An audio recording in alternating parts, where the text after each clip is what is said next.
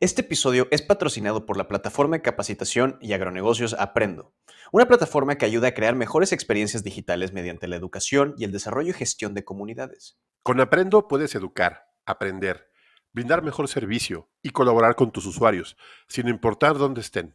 Nosotros en Agronauta utilizamos la plataforma de Aprendo para la Academia Agronauta, para traerles cursos especializados y crear nuestra comunidad con solo unos clics. Así que dense una vuelta por Aprendo aprendo.io con WP. Y aprovechen lo que esta plataforma les puede brindar.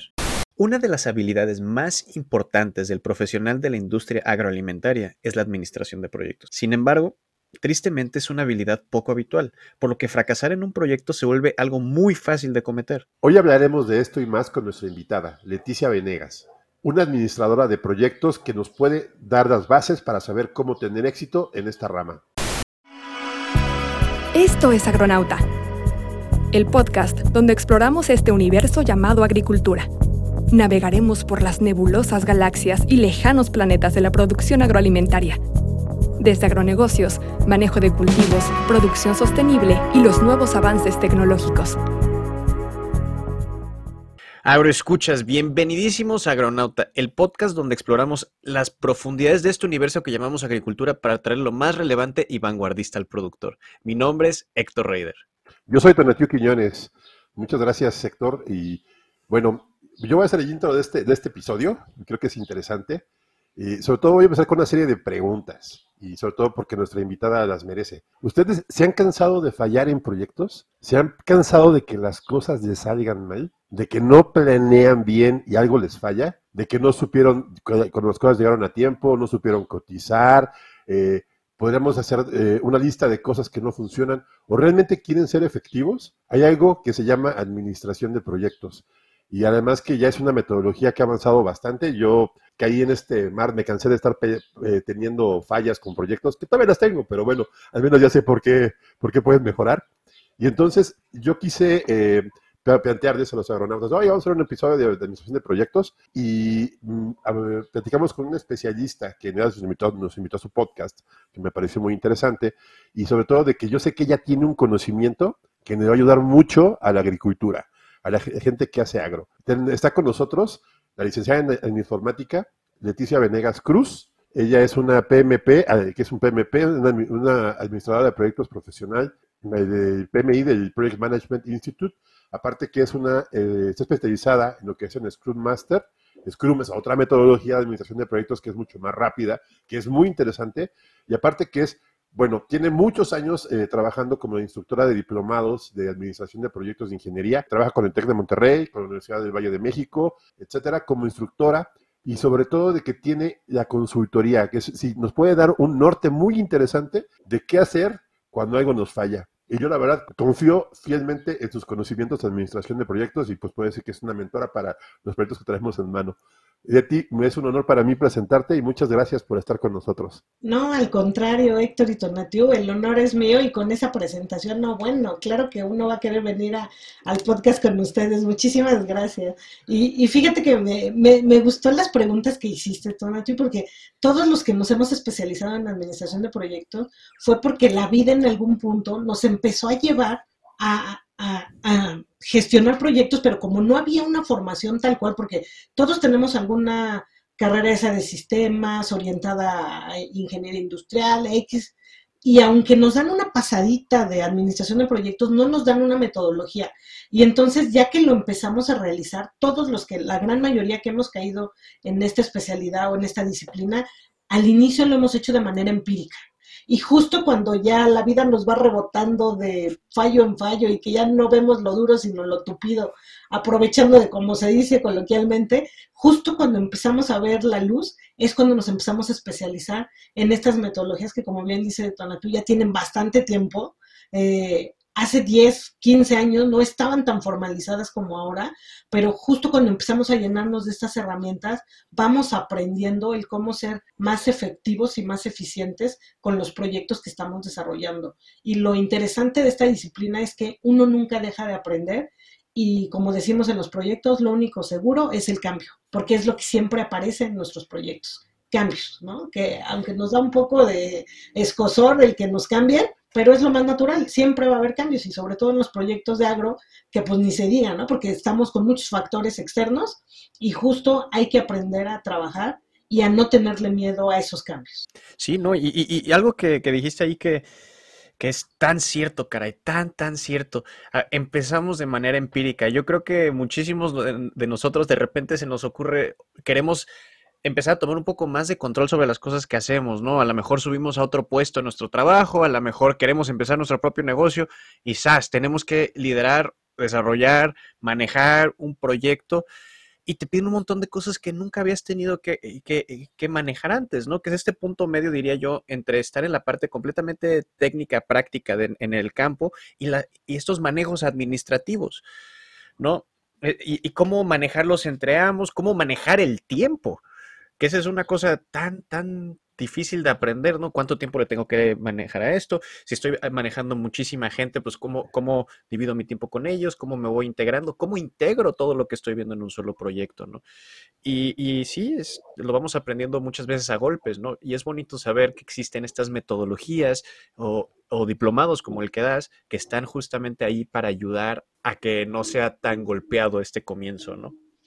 Es correcto. Eh, sí, y creo que eh, aquí empezamos con el, primer punto de la importancia de esto. Eh, muchas veces podemos pensar que, en una empresa no se requiere innovación, no se requiere manejo, o sea, esas empresas no existen, todo el mundo tiene algo que hacer.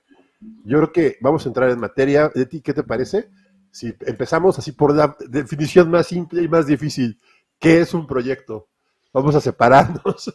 Es correcto, Tonati, porque aquí hay algo que a veces confunde la operación en una empresa, porque en ocasiones quieren llevar como un proyecto las operaciones o los procesos que son continuos y que ya no nos desarrollan eh, resultados únicos. Entonces, vamos a empezar por una definición clásica de qué es un proyecto. Es un esfuerzo, es un esfuerzo temporal que tiene un inicio y un fin aunque pareciera que hay proyectos que no le vemos fin, o como les digo a mis alumnos, los famosos proyectos zombies, como en las películas, ¿no? Que por más muertos que creemos que ya está, se sigue resucitando y sigue saliendo, y el cliente me pide y sigue apareciendo, y tú así de, no, por favor. Entonces, lo primero que nos debe de quedar claro es que es un esfuerzo, un esfuerzo porque va a implicar actividades y va a implicar que personas van a estar realizando ciertos entregables. La segunda característica es temporal nada es infinito, todo tiene un inicio y tiene que tener un fin. Entonces, por más presupuesto que exista en una organización, pues tu jefe no te va a decir, bueno, y cuando lo terminen de lo entregas, ¿no? Entonces, es temporal, debe de tener un inicio y debe tener un fin y tiene que tener un resultado único. Esto es lo que hace característico de un proyecto. ¿Por qué? Porque a veces cuando nosotros tenemos las funciones que nos asignan por el puesto que llevamos, a veces generamos el mismo resultado uno tras otro y eso ya no es un proyecto. Ejemplo, si yo ahorita no estoy en proyecto y me pide que haga un temario para un curso o que vaya a ver a un cliente e investigue qué, en qué se quiere capacitar, el que yo genere esa propuesta y genere ese temario no es un proyecto, eso es un proceso, porque es algo a lo que me voy a estar dedicando repetidamente. Ya el momento en que se convierte en un proyecto es cuando yo le doy un periodo de tiempo eh, especifico qué entregables voy a generar y entonces ya doy un resultado único. Esa es la parte que me gustaría que quedara muy claro y que se haga esta diferencia, porque a veces me ha tocado ver en empresas que quieren llevar como un proyecto procesos de la operación. Y ahí sería un error, porque ya no se están generando resultados únicos, que resultados pueden ser productos, bienes o servicios, ¿eh? Esa es otra característica que también hay que especificar. Sí, y además yo también veo que aquí en el agro hay muchos proyectos que a veces eh, pueden ser identificados y, que se confunden mucho con la operación, pero pues eso puede ser parte de, las mejoras que podemos hacer, ¿no? Sobre todo de que hay mucha producción, por ejemplo, un proyecto, voy a, voy a decir algo así, creo que los primeros puntos que, que, me gustaría platicar, ¿qué es un proyecto? Por ejemplo, eh, si yo voy a rentar un terreno para producir algo, eso puede ser un proyecto. Ajá. ¿Sí o no, Leti? yo voy a hacer toda la compra, voy a buscar el terreno, voy a producir, voy a sacar, voy a sacar todo y ya al terminar cierro el proyecto. Eso es un ciclo y es un proyecto, ¿no? Es correcto. Hasta que tú entregas el terreno ya a lo mejor limpio o con el tratamiento en el fertilizantes o lo que implique, ahí tú ya lo entregas. Y de hecho yo creo que por eso a veces se confunde, porque una vez que se termina ese proyecto, el, el bien que se generó a veces pasa a la operación. En este caso del ejemplo que nos hace Tonatiu del terreno, es como de Héctor, ten, ahí está el terreno, no sé qué vas a hacer con él, pero aquí está en las dimensiones que me lo pediste, con las características que me pediste, que tuviera, no sé, una desviación para el agua, aquí está. Y ya después tú lo pasas a tu empresa, pero ya lo que hagas con ese terreno a lo mejor ya es parte de la operación, pero ahí ya terminó su ciclo o su razón de ser del proyecto y entonces tú tuviste que entregarlo. Sí. Y, también una parte interesante que estás manejando aquí, siempre hay un cliente o una persona que necesita algo y tú vas a hacer un proyecto para entregárselo. Sí, de hecho es parte interesante que este bien o servicio que se genera tiene que cubrir las necesidades de alguien y ese alguien es un cliente. Que, puede ser un cliente interno o un cliente externo, porque a veces los proyectos de las organizaciones son para la misma organización y, y, y, no necesariamente tiene que ser un cliente de afuera. Ejemplo, si yo en una organización ahora con esto de la, de la pandemia que vino toda la parte de digitalizar servicios o meter, este, no sé, a lo mejor meter la parte de la huella digital o todo eso, bueno, implementar todo ese registro es parte de un proyecto y el cliente somos nosotros mismos. A lo mejor el, el usuario final va a ser toda la, todo el personal y entonces el interesado en que este proyecto se haga es el área de recursos humanos. Y ahí es en donde nuestro cliente puede ser alguien de la, eh, algún área interna del proyecto. Y también puede haber proyectos en donde a ti te contrate otra persona para que tú se lo lleves a cabo y ahí sería un cliente externo. Entonces es bien importante identificar quién lo está solicitando porque ahí es donde vas a hacer tu labor de investigador, de hacer toda la recopilación de requerimientos, ¿no? Ahí es en donde sacamos a nuestros Sherlock Holmes que llevamos dentro y que a veces yo les digo a mi equipo de trabajo, mejor que pequemos de preguntones y digan, ay, estos cuánto preguntan, pero que no nos quede ninguna duda, porque el principal error que a veces tienen los consultores en proyectos es asumir, suponer o decir, no, no, no, como él no sabe para qué lo quiere, yo le voy a decir para qué. No, no, no, pues él es el que lo va a usar. Entonces, tu trabajo es guiarlo y ayudarlo mediante herramientas para que él te diga qué es lo que necesita. Sí, claro, y, y, y, yo creo que una cosa que, bueno, más o menos se mencioné con el, con el ejemplo de, del campo de Tonatiuh, que muchas veces las mismas empresas o los grupos cuando recién están empezando, como bien dices, hacen proyectos internos, pero específicamente para crear ese clima o ese ambiente que les va a permitir poder entrar a sus operaciones normales. Si yo soy una empresa, pero apenas estoy empezando, yo tengo que hacer un proyecto para desarrollar mi producto, mi servicio, eso se, se termina y ese producto o servicio ya me va a permitir hacer mis operaciones, ¿no? Entonces, yo creo que también dentro de los mismos funcionamientos básicos de una empresa se dan ambos eh, casos de manera a veces simultánea, a veces este, uno después del otro, pero es muy común que estén trabajando proyectos y operaciones al mismo tiempo. De hecho, no me dejarán mentir, pero es muy común en las empresas que te dicen, Héctor, ¿qué crees? Va a haber un proyecto nuevo, vas a estar un par de horas con Tonatio. ¿Y por qué te digo un par de horas? Porque no dejas de hacer tu operación. De hecho, es como de, pues, ¿qué crees? Tienes que llevar las dos cosas, ¿no? Porque es muy raro que en una empresa, cuando como dice Héctor, está empezando a, a crearse, está empezando a desarrollar su operación y sus productos, es muy difícil que tengas gente dedicada exclusivamente a proyectos, porque tu costo se elevaría. Entonces, no vas a contratar a alguien para ese proyecto en particular, porque a lo mejor es un proyecto de cuatro o cinco meses. Entonces, ¿qué haces? Pues tomas a tu misma plantilla y le dices, ah, pues, ¿qué crees? Hazte un espacio y así como andas visitando huertos para, para darles mejores recomendaciones, pues también vas a estar con Donatiu este, en este proyecto que ahora va a ser en Guadalajara, ¿no? Y entonces en realidad tu tiempo, ya como recurso, pues va a estar partido, ¿no? Vas a decir un par de horas al proyecto y un par de horas a lo que mi, mi jefe me está pidiendo. Claro, y, y, yo sé que no me dejarás mentir este, con esto, escuchas, me imagino que si ustedes han buscado trabajo, últimamente todos los trabajos que tengan alguna porción de, administrativa van a decir capacidad para manejar múltiples proyectos a la vez, ¿no? Que es, es, exactamente lo que estamos hablando, ¿no? Que ya es manejar las operaciones diarias, manejar un proyecto, manejar a lo mejor otro segundo proyecto que tiene que ver con otro cliente por separado. Entonces ya, ya es una, una cosa que es básica de un ambiente laboral, andar manejando proyectos. Y yo creo que por ahí podemos pasar a, este siguiente tema, ¿no? Si a veces tenemos tres proyectos al mismo tiempo y todo, ¿cómo podemos llegar a controlar un proyecto? O sea, ¿cómo podemos poner esos márgenes para poder administrar y manejarnos de manera efectiva en un proyecto? Sí, miren, metodologías hay muchas eh, y aquí lo interesante es que primero identifiques qué es lo que requieres, cuál va a ser el beneficio que vas a generar con tu proyecto. ¿Por qué necesitamos controlarlo? Hay una frase que a mí me encanta, porque si tú no controlas el proyecto, el proyecto te termina controlando a ti. Y para todos los que hemos vivido en esto, sabemos que tu proyecto se puede volver tu peor pesadilla, ¿no?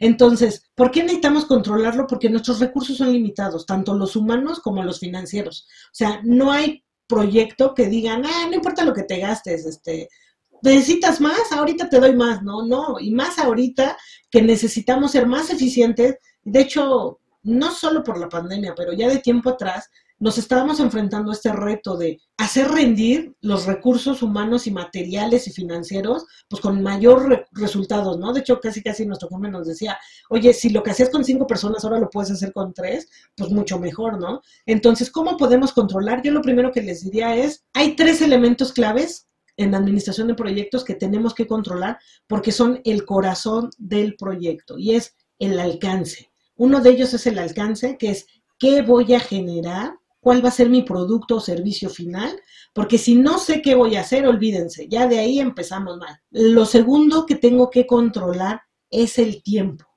porque casi siempre, no me dejarán mentir, nuestro jefe nos dice, oye, necesito que hagas esto, pero lo quiero para antier, ¿no? Entonces tú has sido, oye, pero me lo estás dando ahorita sí, pero pues apúrate. Entonces, lo segundo que tenemos que controlar es cuánto tiempo tenemos para poder generar ese producto o servicio que necesitamos. Y lo tercero, el tercer elemento importante es el presupuesto. Tenemos que controlar el presupuesto porque si yo era un proyecto que tenía previsto para cuatro semanas y ya llevo siete, pues ojo, ya debo de estar en números rojos, ¿no? Cada que tienes a la gente más tiempo del que originalmente lo ibas a tener, implica dinero. Y yo aquí a, mis alumnos siempre les digo, imagínense el taxímetro. Ah, ¿quieres a Héctor dos semanas más? Pues yo te lo dejo. Yo como encargada de la oficina de proyectos, yo no tengo problema. Yo te dejo a Héctor, pero ¿de dónde crees que se va a estar pagando el sueldo de Héctor esas dos semanas más que va a estar en el proyecto? Pues del presupuesto de tu proyecto. Entonces tú puedes tener a los recursos el tiempo que quieras, pero mientras más los tengas, más costo te está generando. Y entonces aquí es donde ya le empiezas a pegar a la utilidad. Y estos tres elementos que les comentaba es lo que en la administración de proyectos se conoce como la triple restricción, o, por ahí muchos coloquialmente le llaman la triada maldita, porque si no la logras controlar, si no la logras controlar, pues se te va, ¿no? O sea, es como si tú le dijeras a un carpintero, oye, necesito que me hagas un ropero, y al final le terminas diciendo, ¿y qué crees? Ya no es uno, son dos pues te va a decir sí, pero te va a costar más. Oye, pero aparte no importa lo que me cueste, pero lo quiero en el mismo tiempo. No, pues te va a decir, oye, espérame, ¿no? Si me estás aumentando el alcance, eh, necesito ver si no se mueve mi tiempo o mi costo, porque a veces queremos de ahí las cosas, ¿no? Las tres veces, bueno, bonito y barato, pues y a veces no siempre se puede, porque si tú quieres más alcance y no quieres que se mueva el tiempo, pues te va a implicar más costo, porque implica meter más mano de obra para que salga. Entonces, esa es como la principal razón de existir de todos los que nos dedicamos a la administración de proyecto, que nuestra labor como de malabarista es justo cuidar estas tres, estos tres elementos, alcance, el cronograma y la parte del presupuesto.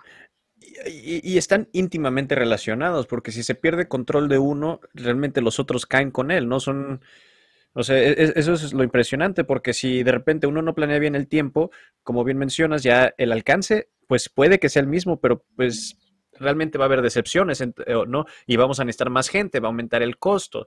Si, eh, si nos va bien y nos tardamos menos, pues es mejor para todo mundo. Y eso me lleva a una pregunta que, bueno, es algo que cuando yo hago mi planificación de proyectos, a mí me gusta siempre irme un poco a lo, a lo más conservador. Entonces, ¿tú crees que esa es una buena idea en cuanto al momento de planear un proyecto, tomar los costos un poco más conservadores, la cantidad de tiempo un poco más conservador, así, al momento de preparar un proyecto? ¿O qué tan, qué tan exactos podemos llegar a ser más bien al momento de planear un proyecto? Fíjate, Héctor, que es una pregunta bien interesante porque algo que debiéramos de tener en consideración es si son los primeros proyectos que estamos administrando para esa organización o para ese cliente y si no tenemos una información histórica que nos pueda servir de guía, la verdad es que vamos a tratar con las herramientas de estar lo más pegado la planeación con la realidad, pero va a haber una brecha porque esa brecha justo se va reduciendo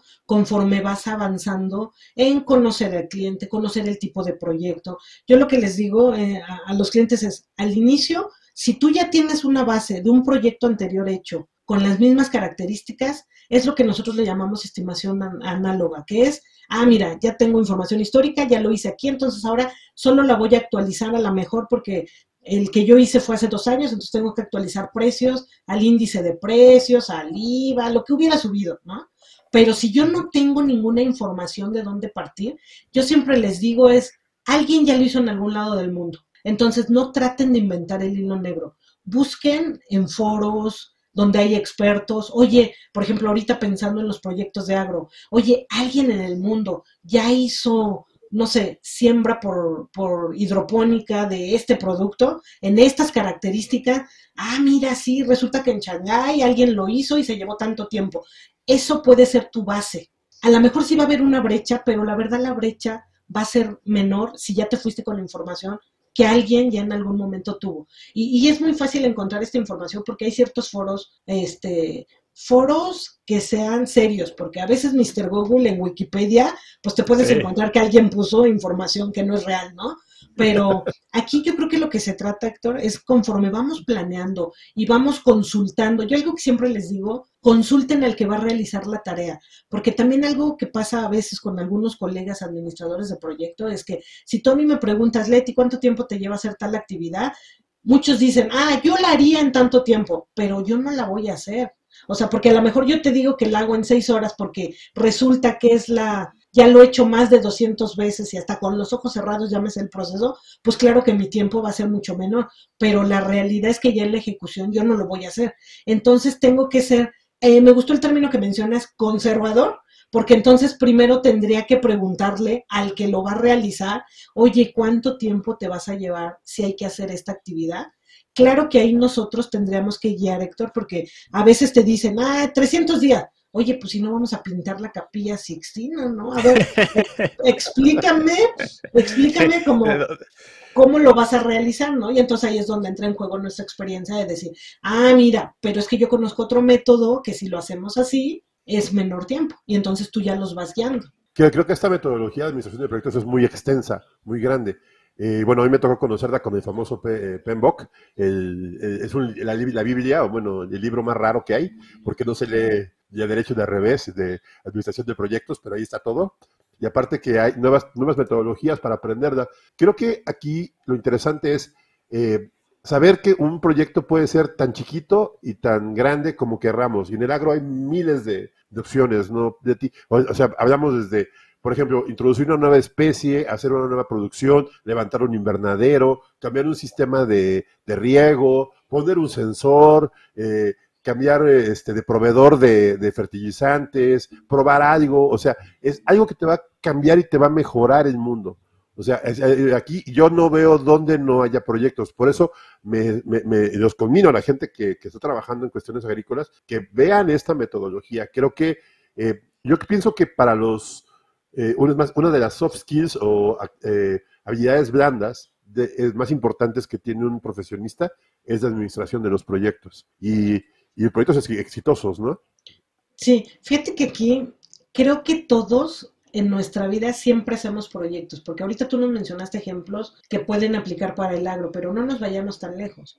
Hasta el que tú te quieras ir de vacaciones a visitar a Héctor, a una zona vinícola, aprovechar e investigar, o sea, ese viaje nada más puede ser un solo proyecto. Y ya de ahí, si después, ya que conociste la zona vinícola y te animaste y demás, y dices, de aquí soy, quiero lanzar mi primer vino, ese ya es otro proyecto. Y después dices, voy a hacer un estudio de mercado para ver qué tipo de uva es la que puede pegar para, para no sé, el centro o sur del país. Y entonces quiero ver qué etiquetas y demás. Ese puede ser otro proyecto. Entonces, en realidad, todo lo que te genere un resultado único puede ser un proyecto. Yo creo que ahí regresamos al tema del alcance, ¿no? Porque cuando uno está diseñando un proyecto es tan fácil soñar. Es tan fácil decir, y podemos hacer esto, y podemos hacer esta otra cosa, y sabes qué, y después vamos al Himalaya y hablamos con un monje allá, y... pero yo creo que, y tú ya me dirás este, qué piensas de esto, que es mucho más sencillo hacer muchos proyectos pequeños y hacer pequeños, entregables, fáciles de hacer para poder crear este, digamos, proyecto gigante en vez de un solo proyecto gigante que sea muy difícil de administrar, muy difícil de conseguir todos los conocimientos e integrar todos esos, estos resultados en un gran resultado, ¿no? Es correcto, doctor. Justo le diste el clavo. Y te voy a hacer una pregunta que que pareciera este acertijo de niño de primaria, pero es buenísima. ¿Cómo nos comemos un elefante? Y entonces todo el mundo se queda. A, ver, dime, pero ¿de qué dimensiones? No, no, no, nomás la pregunta es cómo nos comemos un elefante. Y si tú le preguntas, aproveche, quien tenga niños, hágale esta pregunta. Ellos son muy creativos. Oye, ¿cómo te comerías un elefante? Pues en pedacitos, ¿no? Porque si no me empacho. Entonces, justo lo que acaba de decir Héctor, le dio al clavo. Mientras más grande sea tu proyecto, vas a, hagan de cuenta que estamos inflando el monstruo. Entonces, mayor riesgo voy a tener en que alguien se me enferme y entonces ya me retrasó mi cronograma. Mayor riesgo voy a tener en que si el proveedor me queda mal, ya se me fue el presupuesto.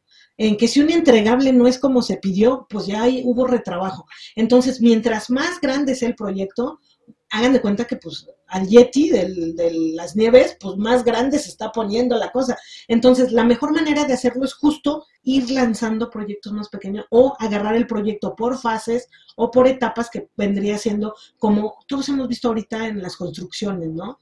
Que un complejo de cinco edificios, pero ¿qué crees? Primero sale la torre 1 luego sale la Torre Esmeralda 2, luego sale el área de todas las amenidades y luego, y entonces no te entregan hasta que ya está todo acabado, sino lo van liberando por partes. Eso es algo que también se va manejando. Y justo como, como lo mencionaba también Tonatiu, yo creo que es una habilidad que sí debieran, a nosotros no nos tocó, afortunadamente a los niños ya les está tocando, mi hijo va en la primaria y ya les enseñan a hacer proyectos por materias. ¿En serio? sí, te dicen, digo, a lo mejor no una metodología todavía per se tal cual, pero ya les están dando esta idea de, a ver, este semestre la vamos a hacer un proyecto de biología que va a ser de esto, o de las, no sé, los lugares más espectaculares del mundo. Y entonces ya lo empiezan a trabajar y los niños van llevando bitácoras en donde van registrando qué van haciendo. Entonces, a nosotros, desgraciadamente, no nos había tocado o no nos tocó hasta que ya nos enfrentamos, pero creo que ahorita ya está cambiando mucho esta visión por lo que menciona Tonatiu, que todos todo es un proyecto. De hecho, no nos vayamos tan lejos. Hasta tu proyecto profesional de carrera puede ser un proyecto. Y ya de ahí pues ya sí nos queremos deprimir más de cómo andamos, a, cómo andamos en la vida, a cómo nos va tumbando el aire, pues nuestro proyecto de vida también es un proyecto, ¿no? Pero algo que, que, me parece sumamente interesante es que ya poniéndolo en perspectiva, realmente tantas de las cosas, como bien lo mencionas, de nuestra vida son, son proyectos, pero también las mismas metodologías de los proyectos.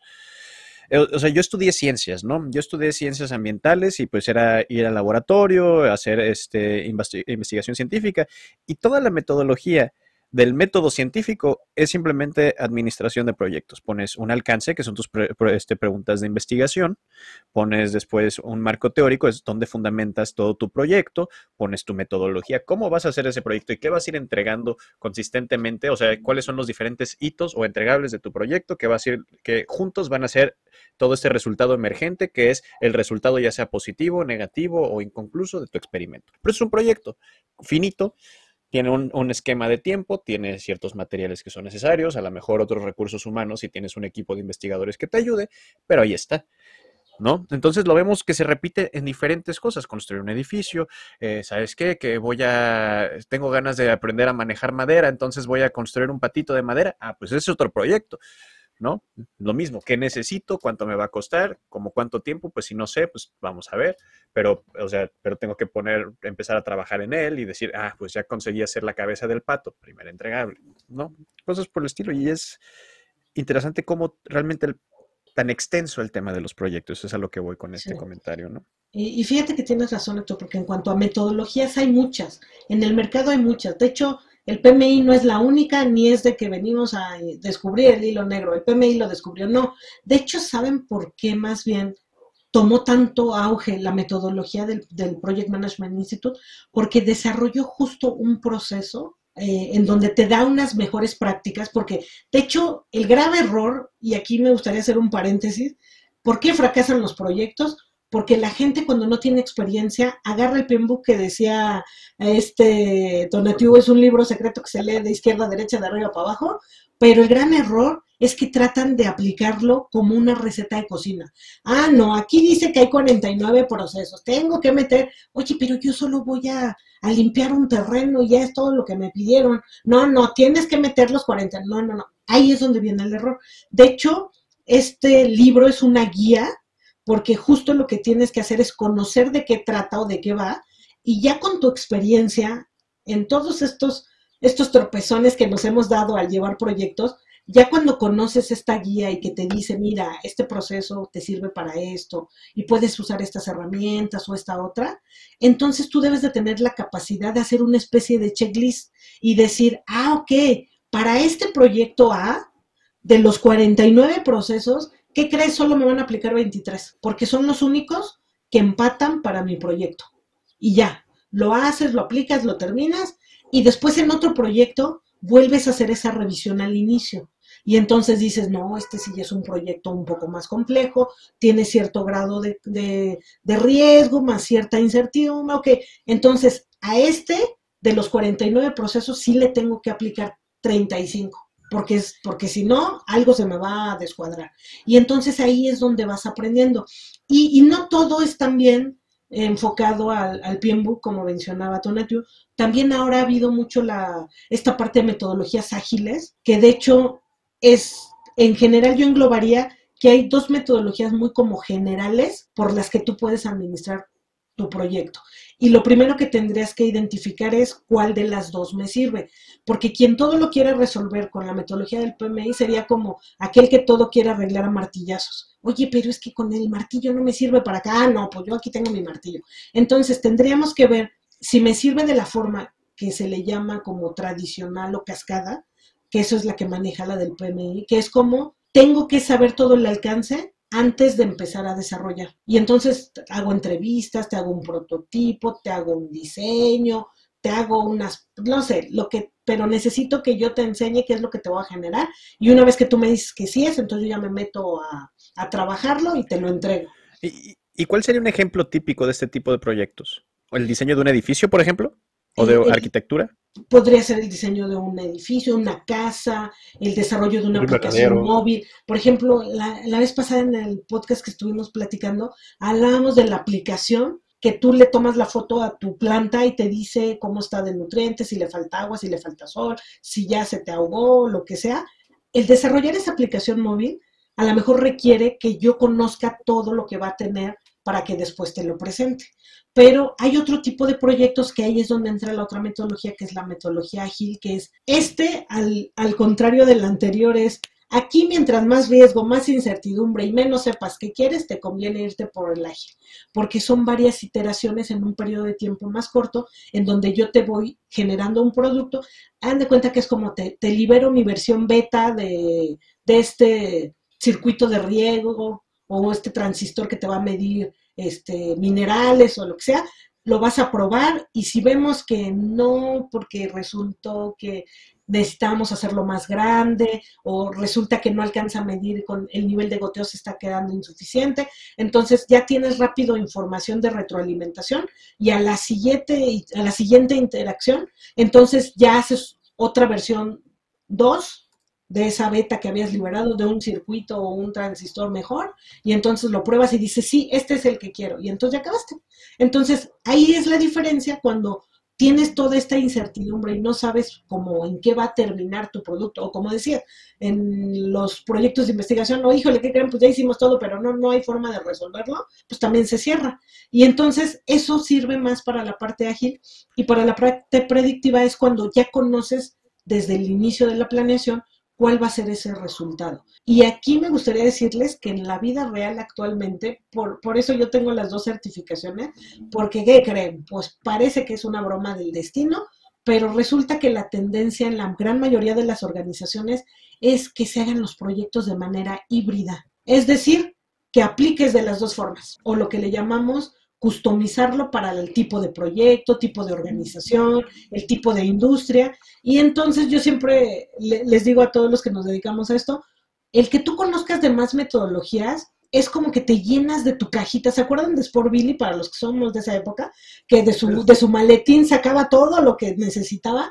Pues hagan de cuenta que para nosotros que nos dedicamos a los proyectos, mientras más metodologías conozcamos, es cada que se me presenta un problema, yo cuento con un kit de más herramientas que me van a servir para resolverlo. Y no están peleadas unas con otras, al contrario, mientras tú más preparado estés, que eres el que va a dirigir el barco, pues les vas a dar más herramientas a tu equipo para poderlo resolver. Y por ahí muchos me preguntan, oye Leti, entonces segura que con esto ya mi proyecto no va a fracasar? Híjole, ¿qué crees? es que la metodología no va a evitar que Morphy se aparezca, porque Morphy siempre se va a aparecer. Y se acuerdan que les decía aguas, porque Morphy cuando huele tu miedo o que algo no te debe de pasar, segurito lo pasa, ¿no? Eh, es como cuando éramos chiquitos y veías al perro y decías, no, no, me va a perseguir, ya, pues seguro que sí lo conseguía. Sí, te va sí, porque yo le... No, es que lo que ustedes no saben, escuchar es que Morphy es un, un tiburón muy famoso. Y por eso, por eso huele miedo y huele sangre, de ahí sale. Cuando empezó el podcast, este, Héctor, tenemos video, empezó con una cara muy tranquila y todo, y conforme va avanzando, se ve su nivel de preocupación, inmiscusión, estoy en el tema de administración de proyectos. Esto quiere decir que es un, realmente va a ser un éxito, porque créanme, esto te cambia la vida y Leti es muy buena guía. No, pues ahora sí lo único que iba a decir este, rápidamente es un, pequeño retorno. Cuando hablas de estas metodologías rápidas, te refieres a el Lean Design y, al, y metodologías como el Scrum, ¿no? Que son las de saco mi proyecto, mi producto lo más rápido posible y si no funciona me adapto al cambio y cambio mi estrategia y voy por uno nuevo, ¿no? Es correcto. Acá la visión es, mientras te equivoques más rápido, más rápido vas a llegar al resultado deseado. Y de hecho, hay muchísimas, porque justo Lean es como el paraguas que abarca todas, porque está Lean, está este, también viene la parte de Scrum, está el PMI ya sacó su propia metodología también ágil, está, o sea, metodologías hay un montón, no importa la que sea, al final es otro kit de herramientas que están enfocadas a esto que bien menciona. Entonces podemos decir que el nombre del juego de la administración de proyectos y el manejo de proyectos es la adaptabilidad, no solo por el cambio que puede suceder, sino por las herramientas que podemos necesitar. O sea, realmente es esta capacidad para poder no solo planear desde antes, pero adaptarse al cambio que inevitablemente va a suceder porque el mundo es caótico. Es correcto, porque lo único seguro en los proyectos son los cambios. Y entonces aquí yo creo que junto con la resiliencia, que es la capacidad que cada uno de nosotros tengamos de, sí se vale llorar y decir, ah, ya me lo cambiaron y tan bonito que me había quedado, pero mientras más rápido termines de llorarle y entonces digas, bueno, ya, ya le lloré, entonces ahora la voy a pintar de amarillo porque ahora lo quieren de amarillo, eso junto con la adaptabilidad, yo creo que es lo que nos va a dar eh, el, el arma clave. Y de hecho, miren, lo podemos ver, ahora en la pandemia, por ahí decíamos, híjole, se perdieron muchos trabajos pero yo también les diría, ¿qué creen? Surgieron un montón que antes no existían. Y no me dejarán mentir, pero las industrias que siguen en el mercado en este momento son las que más rápido se adaptaron, cómo adaptaron su servicio a esta parte nueva de compras en línea, del que ahora la gente ya se acostumbró a pedir el súper con, con proveedores de verduras y frutas cercanas. Y, y todo eso, justo el la empresa que va a funcionar es la que desarrolla proyectos más rápidos para adaptarse a los cambios del mercado y de los gustos del cliente, porque recuerden que también el cliente no se queda estático Y mientras más le demos en cuanto a productos y servicios, más pide y más quiere. Ay, mira, acá el de al lado, la competencia de al lado me lo hace más bonito, me lo hace más rápido y me lo trae a mi casa. ¿Tú qué me das de extra? Entonces, si no estamos atentos al cambio, no solo de nuestros proyectos, sino también del mercado en la industria, pues nos vamos a ir quedando obsoletos, ¿no? Wow. Sí, pues Yo veo que aquí también el, el agro es un, en la industria agroalimentaria, está muy necesitada de este tipo de metodología y ahorita creo que eh, hablamos, si yo veo todos los proyectos que están en, forma, en pie y todo esto, todos son proyectos y por eso creo que fue buena idea, fue bueno, excelente, después de ver la cara de Héctor de, satisfacción de lo que está aprendiendo, es, es excelente. Y, y creo que viene la frase de Héctor. ¿Cuál es la frase, Héctor? Si, si tuviera, si pudiera resumir, o bueno, este, si puedes resumir todo esto que hemos hablado, este mundo que es la, administración y la gestión de proyectos, a dos o tres oraciones, ¿qué le dirías a los agroescuchas? ¿Qué te gustaría que se lleven de todo esto que platicamos? Que toda nuestra vida es un proyecto y mientras más preparados estemos para dar un mejor resultado, vamos a obtener este, no solo vamos a ser más eficientes, sino también podemos empezar a tener una visión más amplia de ir por nuevos y mejores proyectos. Y al final, yo creo que el agro está creciendo muchísimo. Por ahí de repente se voltean a ver ciertas industrias, pero no se olviden que habemos muchos millones de personas y está la necesidad latente de que nos tienen que alimentar a todos, ¿no? Eso y que también tenemos que cuidar el clima y que toda la parte, creo que esa, eh, muchos paradigmas están cambiando y eso va a hacer que surjan proyectos que hace cinco años, porque ya ni nos vayamos más lejos, que hace cinco años ni nos hubiéramos imaginado. Y entonces, todo lo que antes parecía ciencia ficción, ahorita justo ustedes están haciendo la magia de lograr esta convergencia entre la tecnología y la parte del agro y van a necesitar de muchos proyectos porque el límite pues, van a ser sus sueños, ¿no? Si ustedes se lo imaginan, lo pueden crear. Y para eso nada más van a necesitar herramientas para hacerlo eficientemente. Pues muy buena conclusión, la verdad. Muchísimas gracias. Tona, ahora sí, ya que, ya que fueron mis palabras mágicas, te tocan las tuyas. Sí, yo creo que aquí, creo que voy a recomendar el podcast de, de Leti, de, que se llama Cardemos de Proyectos y Emprendimientos. Vamos a dejar la liga aquí. A mí me parece que he aprendido mucho de lo que presenta ahí y sobre todo de que creo que hay una parte bien interesante de ti. Creo que nos tienes que platicar de tus proyectos y que próximamente vas a ayudarnos en Academia Agronauta.